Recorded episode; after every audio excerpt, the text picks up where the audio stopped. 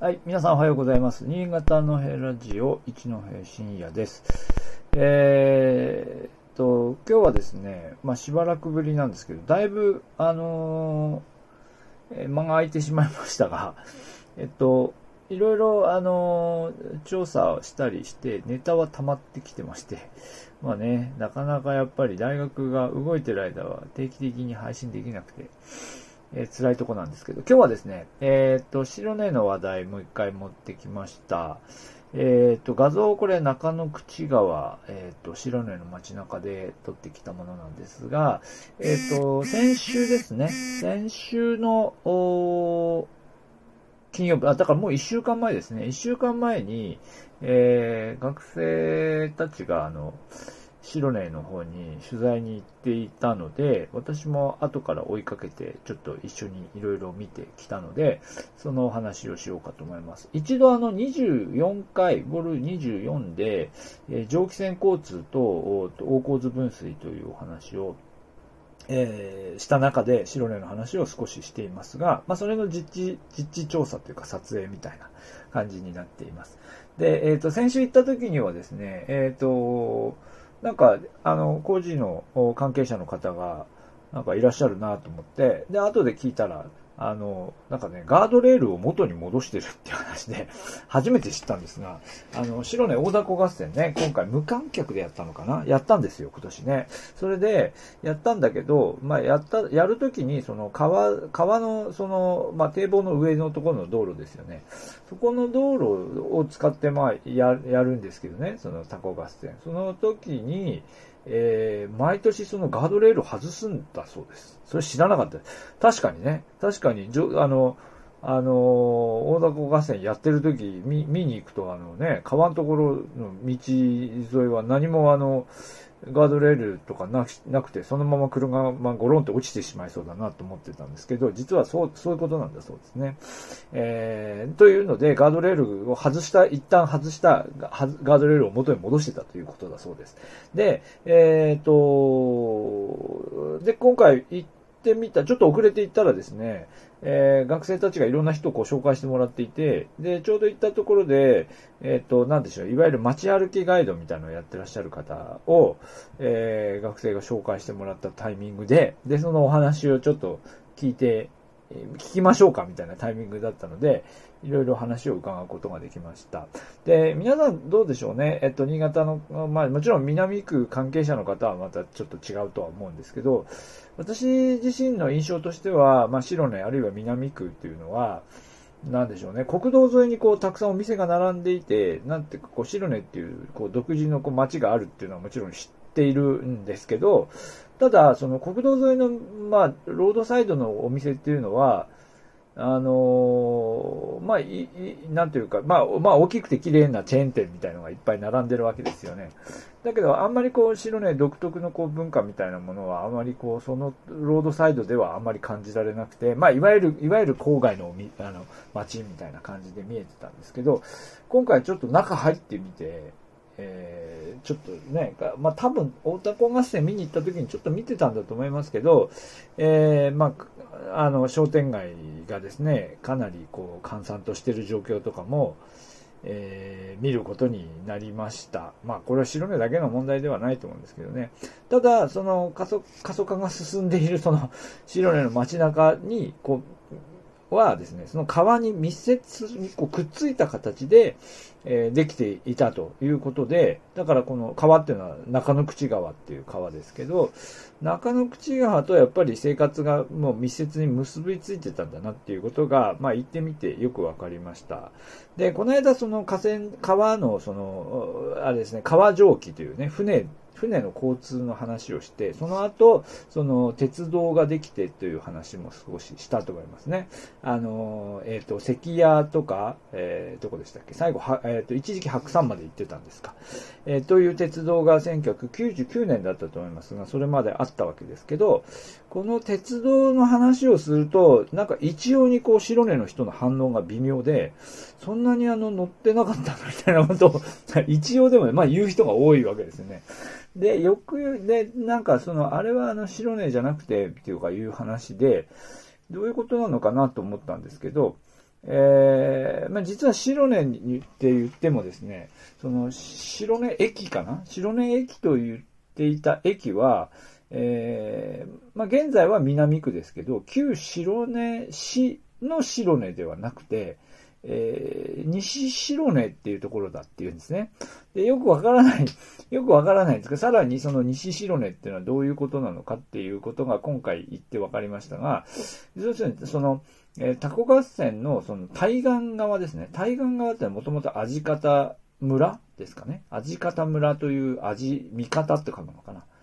えー、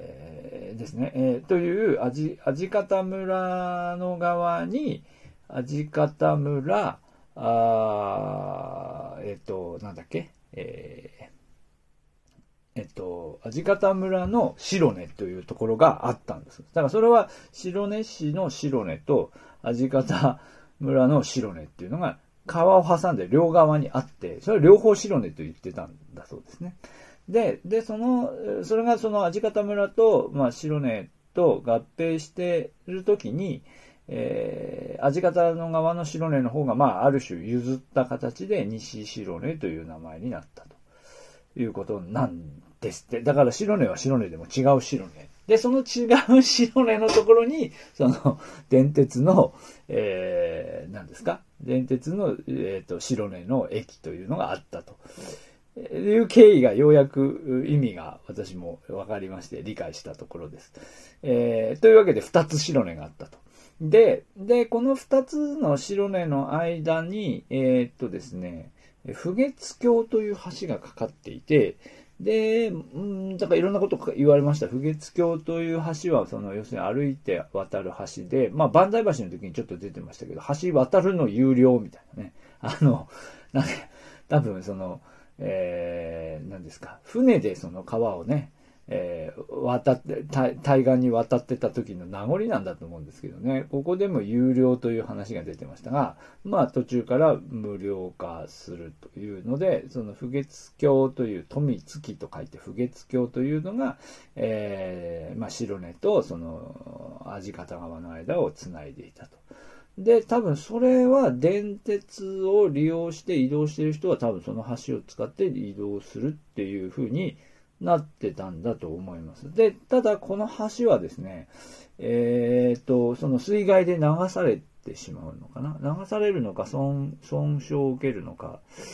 えー、というわけで、ここで要するにその川の治水の問題が出てきて、えっ、と、川のその、まあ、要するに堤防ですね。えー、これ今画像出てるように、その川をこう、こう高高く上げていくわけですよ、その、えっ、ー、と、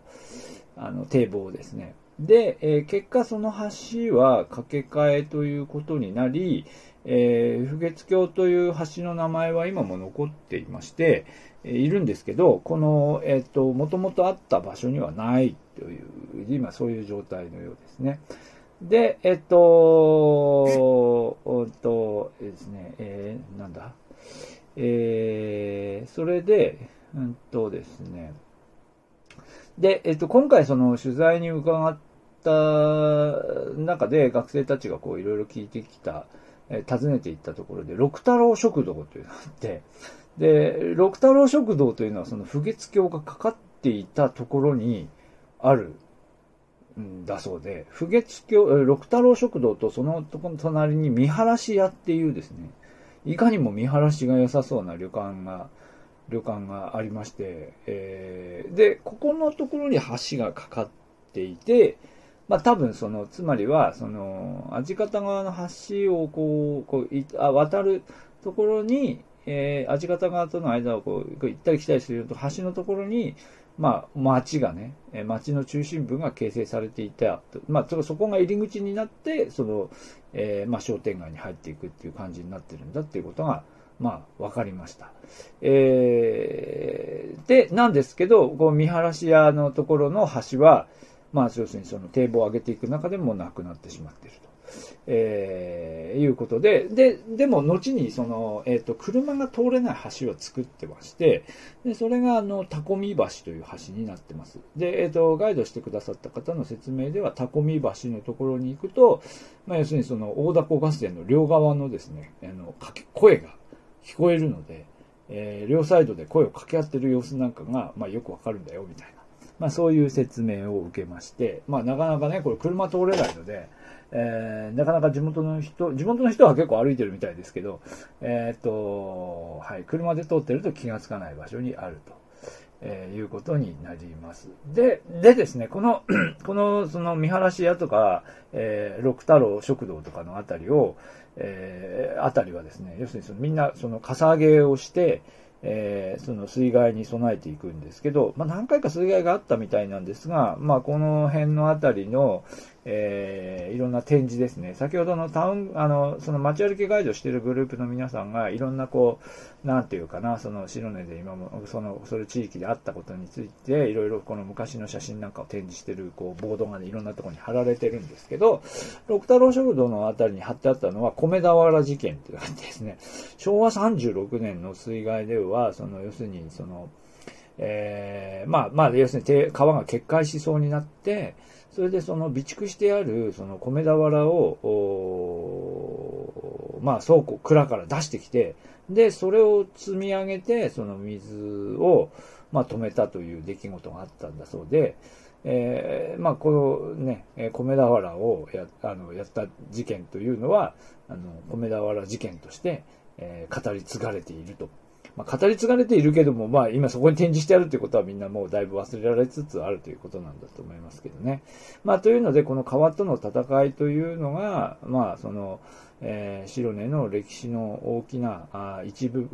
あの、大きな部分を占めているし、でも当然その水運の中で発達したきった町でもあるということが、まあ、非常によくわかるところなんですね。で、最後に一つ。で、そのかさ上げしていった結果ですね、その、要するに川にこう、へばりつくような形で商店街が形成されているんですけど、えー、川のところにですね、あの、かさ上げしていくと、その、要するにその、なんというか、高い、高い、こう、壁みたいのが、まあ、できちゃうわけですよね。えー、で、そうすると、えっ、ー、と、商店街の人たちがそこにこう出入りするのが非常に、えー、しづらい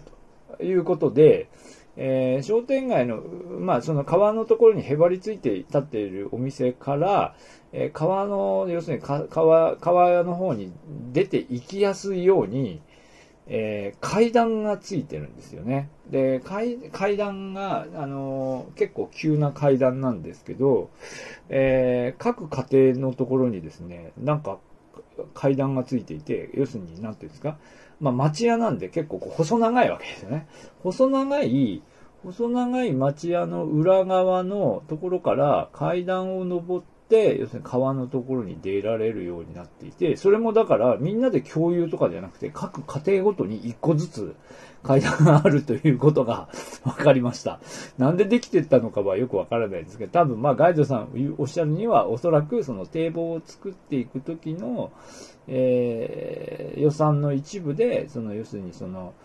まあ、まあ、川のところに出ていくところの利便性が失われるわけですからね、その部分の保証みたいなもので、各家庭にその川の方に出ていくための階段がつけられたのではないかと。まあ、そこ多分それ推測だと思うんですが、えー、そういうことをおっしゃってました。で、しかもですね、この町屋、町屋の裏側から出ていく階段というのが、えー、っとですね、真ん中にこう、なんですかね、なんか継ぎ足したみたいになってるんですよ。真ん中にこう階段の踊り場みたいな、踊り場っていうかな、ちょっと、ちょっと区切られたところがあって、で、もう一回、もう一回上に上がるみたいな形になって、まあ一休みできて良さそうなんです。結構急な階段なんで、一休みできて良さそうなんですが、えっと、一休みの目的で作られたのではなくて、おそらく、おそらくは、あの、それは、あの、あれだろうと、えっと、二段階に分けて、その川をこう高くしていった。あの、ヘッダー違う、堤防を高くしていったということではないかというふうに、えー、伺いました。はい。まあ、というような話で、いや、実はこれ今、あの、学生が、あの、取材をしていて、えー、っと、この川の、えー、白根の、白根の川というか、交通の話を多分何か作品にするというつもりで今いろいろ作への取材していますので、また、あの、まとまってきたら、また新しい話題、また今度、今度またもう一度取材に行くというふうに言ってましたので、また、あの、新しいことが分かったら話題として取り上げたいと思います。はい。えー、今朝も聞いていただき、どうもありがとうございました。